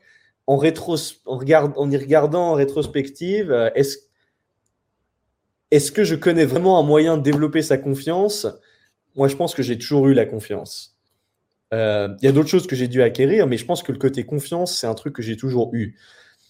Donc, bon, je peux donner des conseils basiques, c'est-à-dire le premier truc basique à réaliser, c'est euh, pourquoi est-ce que les femmes mettent du maquillage? Enfin, je veux dire, c'est. On pourrait dire que le maquillage, c'est de l'arnaque, mais non, c'est pas de l'arnaque, c'est du marketing. Euh, pourquoi enfin, la publicité, c'est moi, la publicité pour moi, c'est du maquillage. Pour moi, c'est ça. C'est-à-dire, et, les hommes n'ont parfois pas conscience de, la différence qu'un bon maquillage peut faire. C'est-à-dire, allez voir, before, after. Avec, avec les filtres Instagram, maintenant, je pense que vous ouais, ouais, s'en rendre compte. préféré que vous regardez trois fois par jour, parfois en faisant certaines choses plus ou moins plaisantes. et, euh, et, et tapez avant, après le nom. D'accord? Et si vous avez de la chance, vous trouverez une photo. Et, euh, et la publicité, c'est ça, fondamentalement. C'est du maquillage. D'accord? Et, euh, et parfois, c'est pas que du maquillage. La publicité, c'est du maquillage. Et c'est aussi que si, par exemple, une fille veut aller rencontrer un homme très intelligent, qu'elle aille se promener dans des bibliothèques. Je sais que c'est un peu stupide comme analogie, mais le marketing, c'est un, mettre du maquillage pour être le plus attirante possible, d'accord? Et, euh, et aller au bon endroit. Aller au bon endroit, trouver la bonne personne. Et c'est aussi quand tu rencontres la personne, euh, savoir se présenter correctement et aussi savoir filtrer les personnes qui ne sont pas appropriées pour soi. C'est aussi ça le marketing. Euh, c'est aussi de savoir dire non pour vous, ça, non. Hmm. et éliminer les mauvais prospects. Donc ça, ça fait pas. Pour moi, c'est ça en fait. Et c'est pas uniquement un mécanisme de marketing de faire ça, c'est aussi une réalité que l'on ne peut pas. Une réalité, c'est pas un trick. C'est-à-dire, si votre produit ne peut pas marcher pour quelqu'un, il faut le dire parce que hmm. sinon cette personne va pas être contente, ça va réduire la valeur de votre marque, ça vaut pas le coup. Euh, Qu'est-ce que contre, tu Par contre, si un produit peut marcher pour plusieurs choses, il faut aussi le dire. Et ça, c'est aussi mon rôle c'est quand je fais des recherches, souvent les marques n'utilisent pas tous les ans qu'elles peuvent utiliser. Et ça, c'est une erreur. Alors, bon, pour les marques avec qui je travaille, c'est pas les croyances limitantes, c'est parfois ils y pensent pas ou c'est une nouvelle stratégie que je développe pour eux, quoi. Bien sûr. Mais euh, dans le cas de quelqu'un qui a un petit business ou qui démarre, etc., euh, je pense que faut, je pense qu'il faut avoir ce mindset de euh, c'est du maquillage, ça va, si c'est un bon produit, ça va aider plus de gens à en bénéficier. Moi, je pense que fondamentalement, le problème vient du produit quand même. C'est-à-dire, si vous n'êtes pas 100% sûr du produit, moi, ce que je dirais maintenant, c'est améliorer votre produit ou changer votre Mmh. produit. Faites quelque chose dans lequel vous croyez vraiment. Quoi. Parce que aussi, si je regarde les trucs qui ont vraiment marché pour moi dans, au, cours, au fil de ma vie, c'est les trucs dans lesquels je crois vraiment. Hmm, Et dès que je m'éloigne de ça, ça marche plus. Donc nutrition optimale, ça a commencé par quelque chose dans lequel je croyais vraiment. Et ça s'est progressivement éloigné dans un truc mégalo, euh, une illusion Mhm. mégalo. Euh, mais et, et donc, donc évidemment, au final, au bout d'un moment, ça crache. Et maintenant, je ne fais que des choses dans lesquelles je crois vraiment et aucun problème de marketing. Et du coup, tu, tu pousses. Et j'ai Euh, beaucoup de ok. clients qui sont très conservateurs, c'est-à-dire euh, dans le sens où j'ai des clients où euh, si je venais vers eux avec de la copie agressive, mais ils me disent mais, mais qu'est-ce que tu fais ok, quoi quoi. Comment Hmm. t'engages, quoi Enfin, Qu'est-ce que tu dirais à, à- à quelqu'un qui euh, a peur de pousser ses promesses, qui a peur de pousser ses ads pour vendre son produit? Je connais des gens brillants qui ont déjà des business qui sont, qui, qui sont conséquents, qui ont déjà passé le stade du million de dollars et, et, et qui euh, osent pas pousser les ads, par exemple. Mais pour quelle raison? Tu racontes toute une histoire, il faut pas pousser trop le truc, il faut laisser le truc grossir au naturel. Si je spam les gens, qu'est-ce qu'ils vont dire, blablabla, et blablabla. Bon, il y a deux choses parce que je vois, je vois là où tu veux en venir par rapport au mindset, etc. Je vais quand même rediriger un peu pour une première réponse. Premièrement, c'est, je veux dire, c'est du business, d'accord? C'est pas, on n'est pas chez un psychologue ou quoi que ce soit. Le business, c'est très rationnel. Donc, il faut se dire dans votre business, quelle est votre stratégie, d'accord? Est-ce là, est-ce que vous allez vous êtes en train de faire une stratégie où vous voulez maximiser les parts du marché que vous avez, ce qui peut être une stratégie viable pour obtenir un avantage de coût, cost advantage, d'accord? Si ça c'est la stratégie que vous voulez poursuivre, ah, là il faut pousser. Je veux dire, si, si vous voulez dominer votre marché en termes de parts de marché et que c'est un marché relativement compétitif, alors déjà éviter les marchés compétitifs, mais je veux dire, il y aura toujours un peu de compétition. Là, il faut pousser. Et parfois, il faut pousser même au détriment des bénéfices sur le court terme. Ce qui n'est pas forcément l'approche que je recommande toujours, mais il y a certains business où il faut le faire. Pas pour démarrer, en tout cas, oui, forcément. Donc voilà, ça c'est la première stratégie. L'autre stratégie, c'est euh, par contre, si vous avez un produit qui est vraiment, euh, si vous avez un produit qui est vraiment premium, exclusif, où vous vous concentrez sur les marges euh, parce que vous voulez vraiment euh, vous voulez créer cette, ce phénomène Apple un peu, où en fait vous, vous, avez des marges supérieures et vous créez un positionnement assez unique euh, avec un produit de qualité supérieure. Bah là, il faut peut-être réfléchir à comment vous diffusez vos publicités et quelle publicité vous diffusez. C'est-à-dire, pour te donner un exemple, j'ai un client qui vend des produits super premium et dans, une niche qui est assez compétitive, mais vraiment positionnée premium euh, d'un pays, euh, pays aussi connu pour faire des produits de qualité, etc. Euh, et ce client, en fait, avant, faisait tourner des pubs qui étaient très standards e-commerce, euh, parfois avec des emojis, tu sais, dans les pubs, euh, genre euh, buy now, etc. Malgré le fait que les produits aient un positionnement très premium, et ils tournaient déjà bien. Et moi, ce que je leur ai dit, c'est enlever tous vos call to action ne faites pas de call to action. Si vous voulez le premium, si vous voulez être le top du top, ne faites pas de call to action. La fille qui met du maquillage et qui va dans la librairie, c'est pas elle qui. Il faut pas qu'elle approche le gars. Euh, je vais peut-être me faire attaquer par les féministes. Enfin, l'idée, ça. Il n'y a rien de mal. Et il y a aussi rien de mal qu'une marque. Euh, moi, j'ai moi-même une marque e-commerce euh, que j'ai récemment repositionnée euh, dans le relativement low cost. C'est-à-dire, euh, on vend le produit pour trois fois plus que le coût de fabrication. Low cost, on essaye de viser le volume. Euh, et, et, dans cette marque, bah, on fait des call to action, on fait des oui, on est, on, est, un peu plus agressif, etc. Mais sur du premium, c'est une stratégie. Mais pour ce client, je lui ai dit enlevez les call to action, en, enlevez tout ce qui pousse les gens à acheter. Euh, le bouton, c'est plus acheter maintenant, c'est vérifier la disponibilité, tu vois, c'est des trucs comme ça. Hmm. Euh, et quand on crée cette expérience, bah, évidemment, la boîte grandit, les marges grandissent parce qu'on on aligne le marketing avec la stratégie. Et ça, c'est un des trucs essentiels que, sur lesquels je me focus maintenant, c'est l'alignement entre une stratégie propre et un marketing qui soit, qui soit cohérent avec cette Aligné stratégie. avec les objectifs et avec la stratégie. Donc moi, je dirais, les gens qui ont peur de pousser, moi, je pense qu'ils n'ont juste pas la bonne stratégie.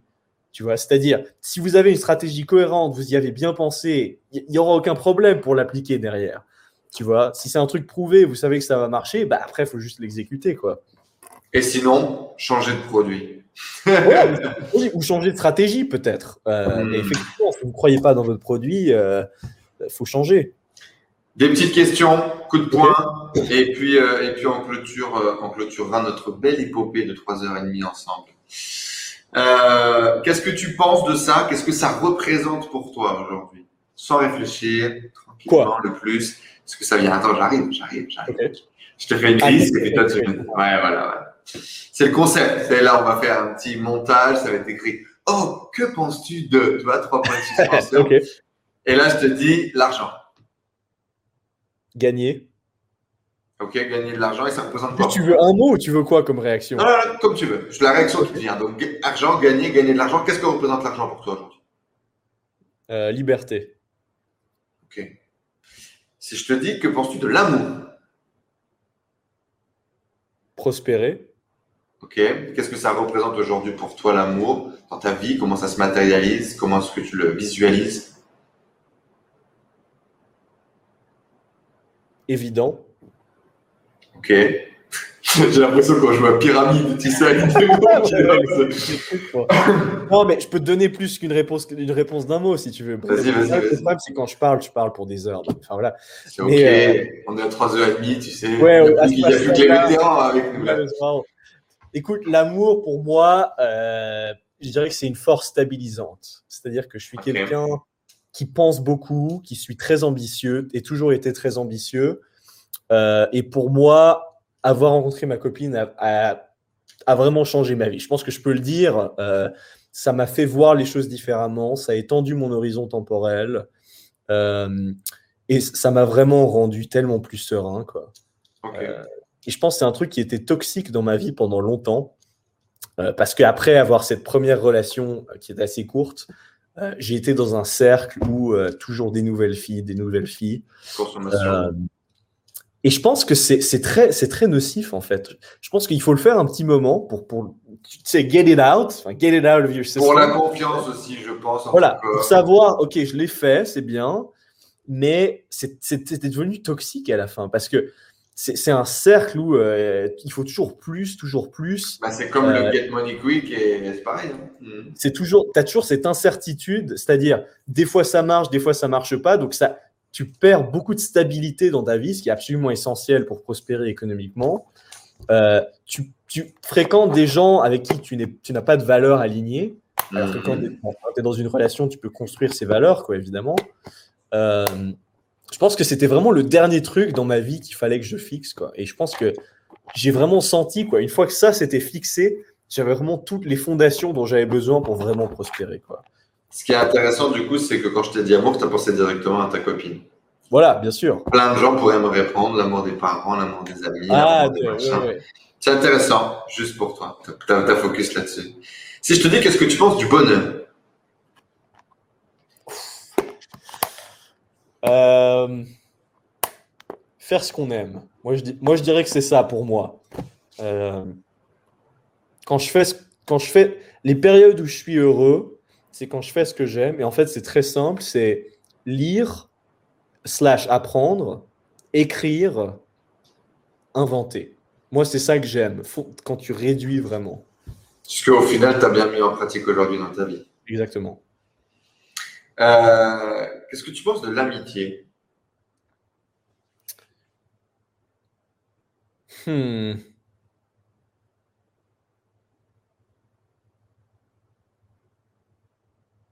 Ma vision de l'amitié. Ah, c'est un vrai sujet, j'ai l'impression. ma vision de l'amitié. Euh, disons, en fait, je dois y penser parce que c'est pas quelque chose auquel je réfléchis beaucoup. Tu sais, c'est, mhm. ça a toujours été très. J'ai toujours laissé mes, mes, amitiés, mes amis se développer de manière très organique. il y a des gens, ils sont très euh, ah, networking, networking. Moi, je suis pas du tout comme ça. Euh, je déteste rencontrer des gens par intérêt. Euh, je veux dire, il y a tout le temps des gens qui me présentent à XYZ qui a créé sa startup fondée à X quel trillion. et en fait, ça va jamais nulle part pour moi. Euh, parce que je déteste les relations intéressées. C'est un truc que j'ai appris à Hollywood. Euh, donc, je dirais, euh, j'ai un groupe de plus ou moins une dizaine de bons amis rencontrés dans divers mastermind business ou parfois de manière complètement aléatoire. On a des valeurs similaires. Je dirais, j'ai deux ou trois amis très très proches, certains que, que j'aimerais voir plus souvent que je ne les vois, parce qu'on ne vit pas dans les mêmes villes. Mais ouais, je dirais less is better. Moins c'est mieux. Euh, choisissez, choisissez sur, sur, la base des valeurs, sur la base aussi de la vibe, enfin, de comment vous entendez avec. Et pour moi, le networking, les amitiés intéressées, etc., laissez tomber, ça vous amène rien. C'est pas comme ça que vous allez réussir. Quoi. Et c'est quoi un good friend du coup pour toi? Et à quel point c'est important dans ta vie, par exemple? Il y, a, il y, a, un ami qui a été très important dans ma vie et c'est et c'est très dommage parce que c'est quelqu'un avec qui je suis plus en contact depuis très longtemps parce que je crois qu'il a eu des problèmes euh, dans sa propre vie qui l'ont mené dans une autre direction. Mais vers 16-17 ans, j'avais un ami aussi à Genève qui était à fond dans le développement personnel et on était vraiment à fond ensemble. Quoi. Euh, je crois qu'au final, il a un peu craqué sous la pression, Enfin, c'est ce que j'ai compris en tout cas. Euh, donc ça, c'est juste pour l'anecdote. Parfois, ça arrive. Je crois dans le monde du dev perso, c'est même assez fréquent des gens qui drop out comme ça, tu vois. Mm-hmm. Euh, moi, je dirais un bon ami. C'est un ami avec qui euh, j'ai des valeurs communes, qui, est, qui est drôle, avec qui je, me marre, parce que ça, c'est un mm. truc important, tu vois. Sinon, pourquoi vivre quoi. Mm. Et puis, et troisièmement, c'est quelqu'un avec qui je peux avoir des conversations intelligentes. Mm. C'est important aujourd'hui dans ta vie les amis, le, cercle social, etc. au quotidien? ouais. c'est assez important, je dirais. Mais après, tu vois, j'ai toujours été quelqu'un qui fait mon truc. Donc, euh, c'est pas non plus vital dans le sens où si j'allais dans une ville où je connais personne, euh, ça ne me dérangerait pas non plus. Hmm. Là, pour le coup, toi et moi, on s'inverse. que penses-tu du succès et de la réussite? Qu'est-ce que ça représente aujourd'hui pour toi, le succès et la réussite? C'est très intéressant, comme ces questions sont très intéressantes. Euh, Qu'est-ce que ça représente? Pour moi, je dirais maintenant que ça représente la création de valeur, en fait. Je dirais que ça représente la nécessité égoïste de rendre le monde meilleur d'une façon ou d'une autre. Je, dirais ça comme ça. Euh, et je dirais aussi que c'est je dirais aussi que c'est un catalyste pour l'amélioration. C'est-à-dire que c'est quelque chose qui peut pousser, si c'est si si abordé correctement, le succès et la réussite, ça peut être un catalyste pour créer de la valeur et s'améliorer. Si c'est approché de la mauvaise façon, ça peut être un catalyste pour l'ego, ça peut être un catalyste pour euh, et pour la misère. Donc, faut l'approcher du bon angle et je pense que ça peut être positif. Qu'est-ce que représente la liberté pour toi?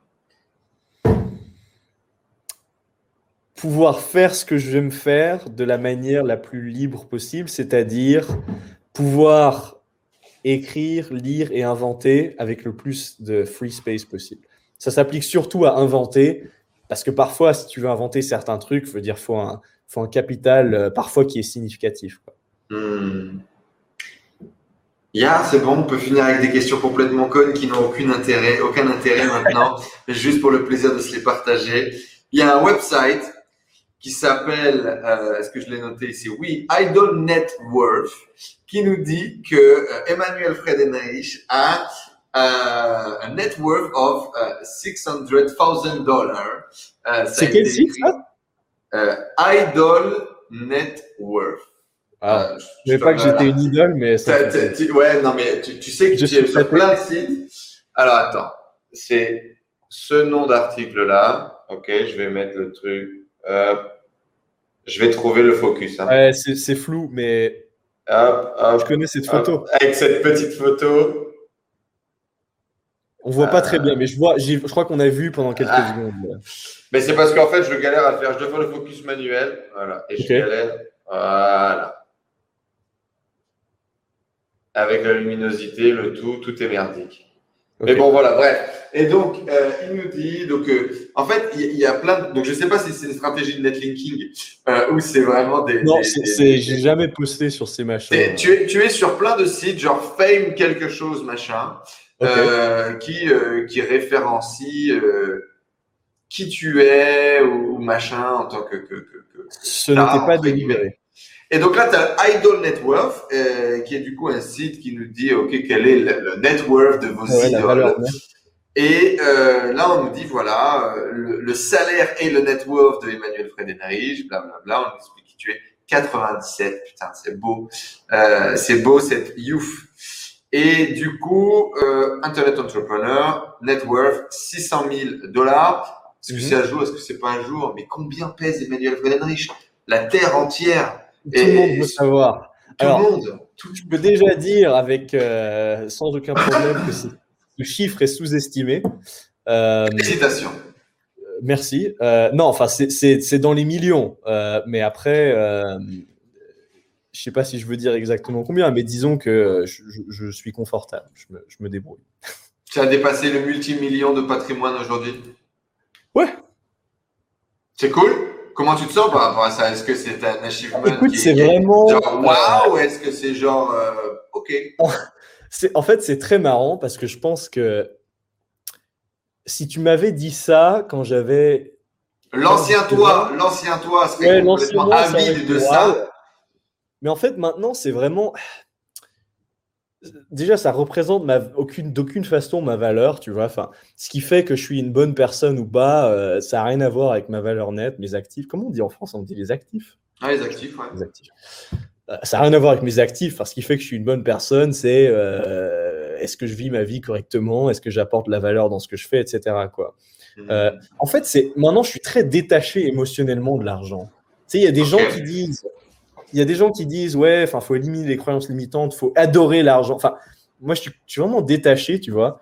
Hmm. Euh, très honnêtement, euh, ce qui m'a permis d'atteindre ce niveau, ça a vraiment été à travers, premièrement, une certaine accumulation de capital et ensuite l'investir correctement. Hmm. Ça, c'est le truc.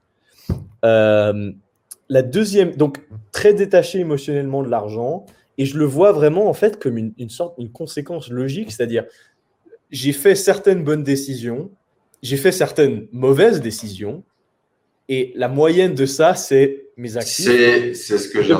Je pourrais être très honnête, si j'avais fait des meilleures décisions, bah, mes actifs pourraient être beaucoup plus élevés que ce qu'ils ne le sont actuellement. C'est-à-dire, si j'avais mieux géré mes business, que j'avais économisé plus euh, et que j'avais commencé l'investissement actif plus tôt et que j'avais passé plus de temps à choisir mes actions, mhm. euh, je pense que mes actifs pourraient être deux ou trois fois plus importants qu'ils ne le sont. Euh, et en même temps, c'est très cool.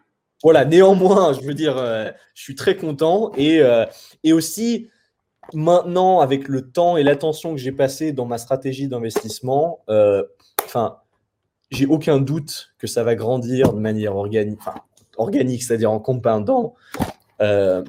donc, je suis vraiment un peu dans une position idéale quoi, pour, un, pour un investisseur, je dirais. Eh bien, on te souhaite tes 20 millions. Je vais pas dire le plus rapidement possible parce que c'est pas l'objectif. Donc, avec le plus de fun possible. Voilà, avec le plus de kiff possible, exactement. Ta carrière de fitness modèle, un rêve, un kiff, un passe-temps. Le Emmanuel Mégalo qui craquait un peu à cette époque, on en est où? Ce fut ça, ça, a fait partie du, du truc mégalo. Mhm. Euh, je pense que je pense c'est un truc assez naturel quand, quand quelqu'un est célibataire de vouloir être le plus attirant possible. Quoi. Euh, mais c'est vrai qu'en fait, y a, au début, ça a commencé comme étant juste vouloir être en bonne santé physique. Ça a mhm. commencé. J'ai vraiment commencé à lifter sérieusement quand j'avais 18 ans. Il y a eu quelques entre quelques moments avant, mais sérieusement, c'était à 18 ans. Euh, j'ai des gènes relativement bons, donc j'ai pris du muscle assez rapidement, ce qui était encourageant. Euh, et puis après, pendant un moment, c'est devenu un jeu. Et après, à un moment, c'est devenu mégalo, euh, avoir le plus de muscles possible. CD, comme d'hab. Et, euh, et, beaucoup avec Instagram. Enfin, je pense que Instagram, ça a aussi fuelé beaucoup de ça. Enfin, je veux dire, j'ai maintenant, j'ai plus Instagram sur mon téléphone. J'ai pas checké. Enfin, je check pratiquement jamais Instagram, euh, une peut-être une fois par mois, quelque chose comme ça. Quoi. Je suis complètement hors de ce cercle vicieux. Mais euh, bah, écoute, je peux répondre euh, où en est ma carrière de fitness model. Euh, elle en est là. Donc voilà, je fais des pompes. Alors, on est là et, et, on est bien heureux, c'est ça? De? Voilà, on est là, et on est bien. La bonne conclusion. Je suis bien heureux. Par contre, fitness santé, je fais toujours très attention. Donc, évidemment, beaucoup de compléments alimentaires, dont les produits de beaucoup de mes clients la course et des sprints plusieurs fois par semaine pour la, santé mentale, en guillemets, enfin être positif, productif, etc. Beaucoup de marches, j'essaie de faire au moins 5-10 000 pas par jour, j'y arrive pas toujours, mais j'essaye. Euh, et puis nutrition, bah, j'essaye de euh, maximiser mes nutriments, avoir les bons ratios, assez de protéines aussi pour les neurotransmetteurs, etc. Est-ce qu'on... Ah. rien n'importe. Est-ce qu'on est entrepreneur ou est-ce qu'on le devient? J'avais beaucoup aimé la réponse de Tougan à cette euh, question dans l'interview. C'est le seul moment que j'avais vu. Tougan, il a dit un truc du genre on s'en bat les couilles, qu'est-ce ça, c'est des questions de merde. Ah, j'adore, j'adore. Enfin, c'est des... J'adore Tougan. Euh...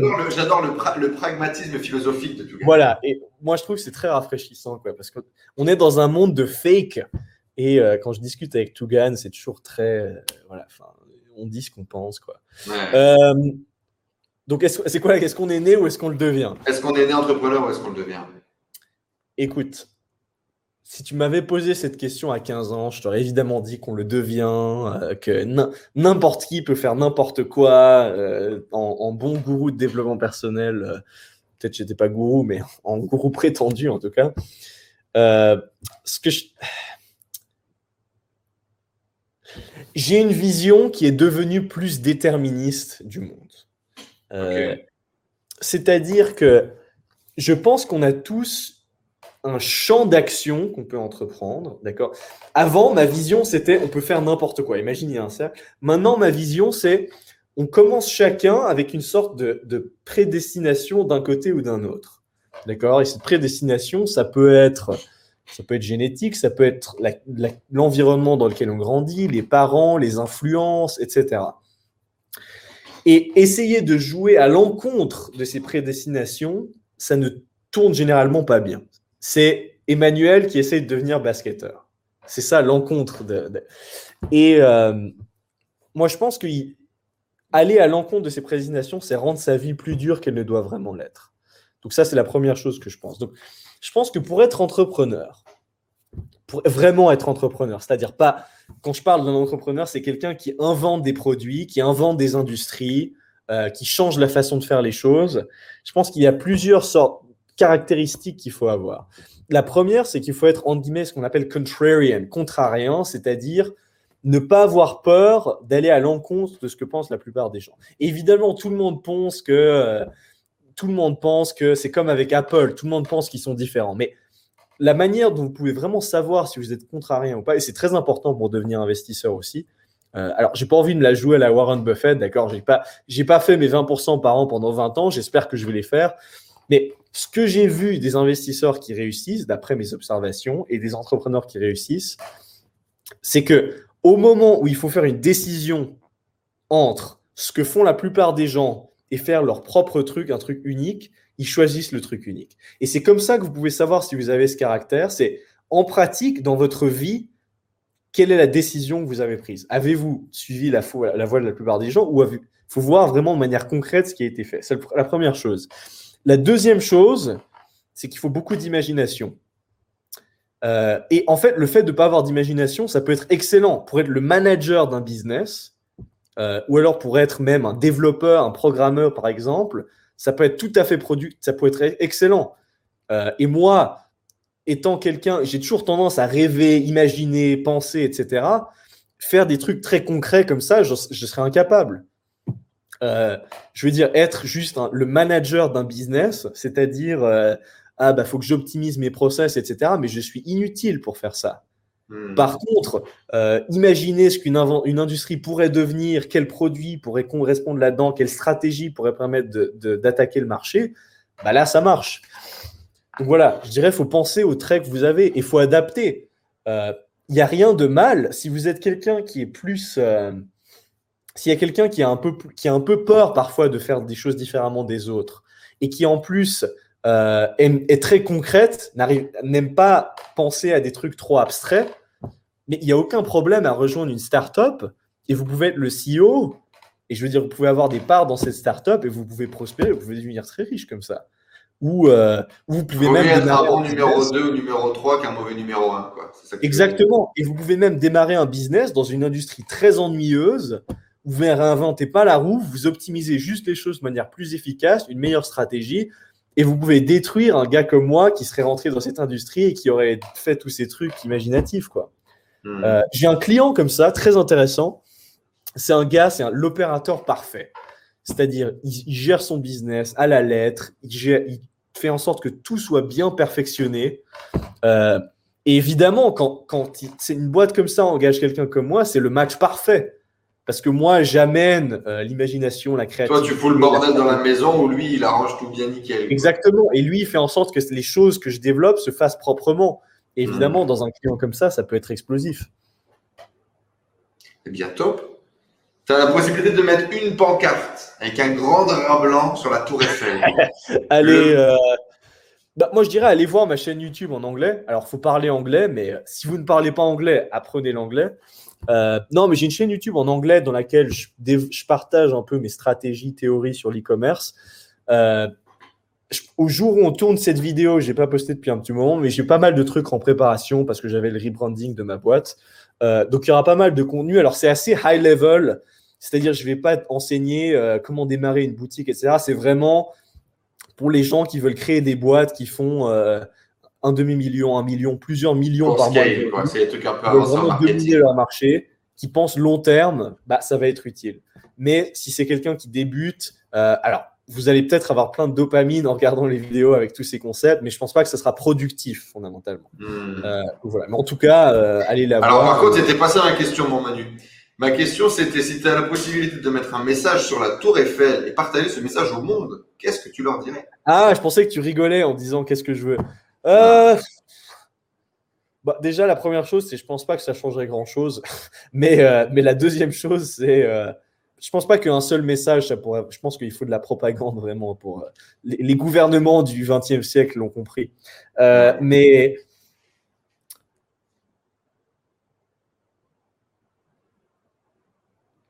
Bon, je vais pas parler de politique parce que c'est pas une bonne idée. Euh, moi, je dirais. Pas, si c'est le message que tu as envie de laisser, vas-y, au contraire, fais-toi plaisir. À cette heure-ci, il n'y a plus que les vétérans, il n'y a que nous. Ouais, c'est vrai, il n'y a plus que les fans, etc. Ouais, mais après, si, si, je veux faire de la politique plus tard, ils utiliseront ce message. T'imagines, putain. mais. Euh...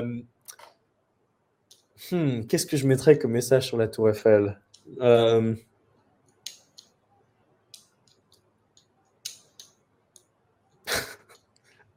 Lisez un livre. je pense que ce serait le plus, euh, le plus pertinent. Lisez ça plus. Te, ça te caractérise beaucoup. Hein Mais ouais, je pense, je pense, que fondamentalement, si les gens lisaient plus de livres pertinents et intelligents, euh, je pense que l'existence humaine serait améliorée. Le monde tournerait plus rond. Tu viens de parler de politique, ce rêve de gosse de devenir président va revenir un jour? Euh, Je sais pas. Disons que j'ai un.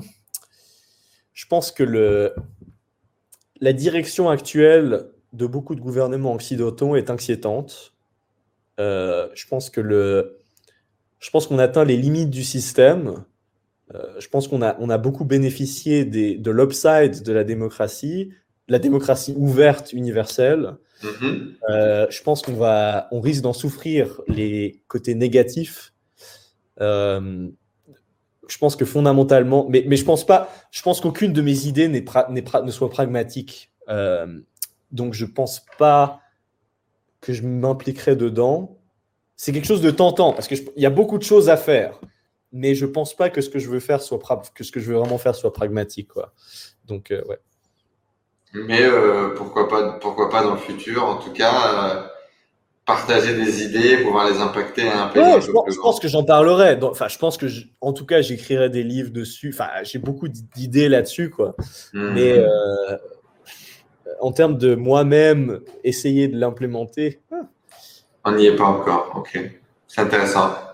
Emmanuel Fredenrich, merci beaucoup. C'était un vrai plaisir de te découvrir.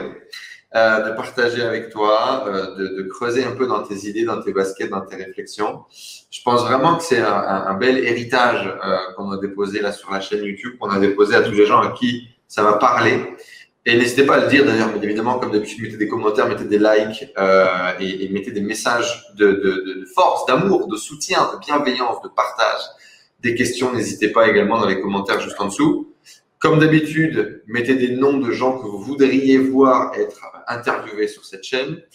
Emmanuel, toi qui viens de passer derrière cet exercice d'ailleurs, qui aimerais-tu que j'interviewe, avec lequel euh, je pourrais avoir une conversation En France et Dans le Peu importe. De, de moins en un français, comme ça je suis sûr de pouvoir aller le chercher. Et de ouais, moins en ouais, un ouais. qui serait peut-être un beau challenge pour moi. Qui sait? Ah, je suis très éloigné des cercles français maintenant, donc c'est dur à dire, mais. Peu importe ce qui te vient. Justement, quelqu'un d'un autre cercle, peu importe. Ouais, moi, moi je trouverais intéressant d'avoir. J'ai pas de nom en tête spécifiquement parce que je connais pas de personne comme ça, mais moi je serais intéressé. Moi, je suis très intéressé par euh, les gens qui sont impliqués, les gens qui ont été à la fois dans le monde du, du web marketing, etc et dans le monde de ce que j'appelle le vrai business, c'est-à-dire ça peut être parfois des startups ou des business établis. Et je trouve que le mariage de ces deux mondes est, assez, fascinant. Enfin, moi, en tout cas, il me fascine. Euh... Mais oui, je pense qu'en général, je trouve très intéressant la perspective des investisseurs parce que, en général, ça a tendance à être les gens les plus, non pas intelligents, mais les plus développés, dans le sens où il faut connaître beaucoup de disciplines pour être un bon investisseur. Ben écoute, j'ai un nom en tête hein, qui m'a déjà été demandé, qui est effectivement un beau challenge à aller chercher. C'est le, le, mec qui gère le fonds d'investissement de Xavier Niel. C'est de, la, de, la, de la Roche-Brochard. D'accord. Euh, qui est une machine de productivité et de modèles ouais. mentaux incroyables. Je sais pas si tu as déjà eu l'occasion de découvrir son, son, son contenu. Et, euh, et effectivement, c'est aujourd'hui l'investisseur privé en France qui investit dans le plus de boîtes en private equity. Et, euh, et c'est lui Une qui boîte s'est privée? Ouais, ouais, bah c'est la boîte privée d'investissement de Xavier Niel. Ouais. Non, non, mais je dis, il investit dans des boîtes privées. De mémoire, de ce que je pense en connaître aujourd'hui, ouais, c'est ça. Donc effectivement, ça pourrait être un très bon mariage parce que autant ils ont fait du sale et autant ils font des trucs plus, plus, plus que clean aujourd'hui. Ça pourrait être super intéressant. En tout ouais, cas, bah, c'est noté. C'est noté avec grand plaisir. Merci à toi, vraiment, c'était un plaisir d'échanger avec toi. La chaîne d'Emmanuel en description juste en dessous. Allez lui envoyer un maximum de force. Euh, abonnez-vous, même si vous ne suivez pas le contenu, quoique ça pourrait faire baisser le ratio. Euh, Est-ce qu'on garder un bon algorithme Et puis, euh, et puis à bientôt dans une prochaine aventure. Moi, je suis impatient de te poser la question de comment est-ce que tu gères l'éducation de tes enfants d'ici là qu'ils arrivent. Ça pourrait être drôle de, de, de, faire un follow-up là-dessus. Amuse-toi bien, bon succès à toi, amuse-toi, kiffe sur le chemin. C'est un peu la conclusion finalement de, cette, cette, entrevue. Et puis, euh, à bientôt tout le monde. Rendez-vous dans un prochain podcast. Ciao, ciao. Ciao, guys.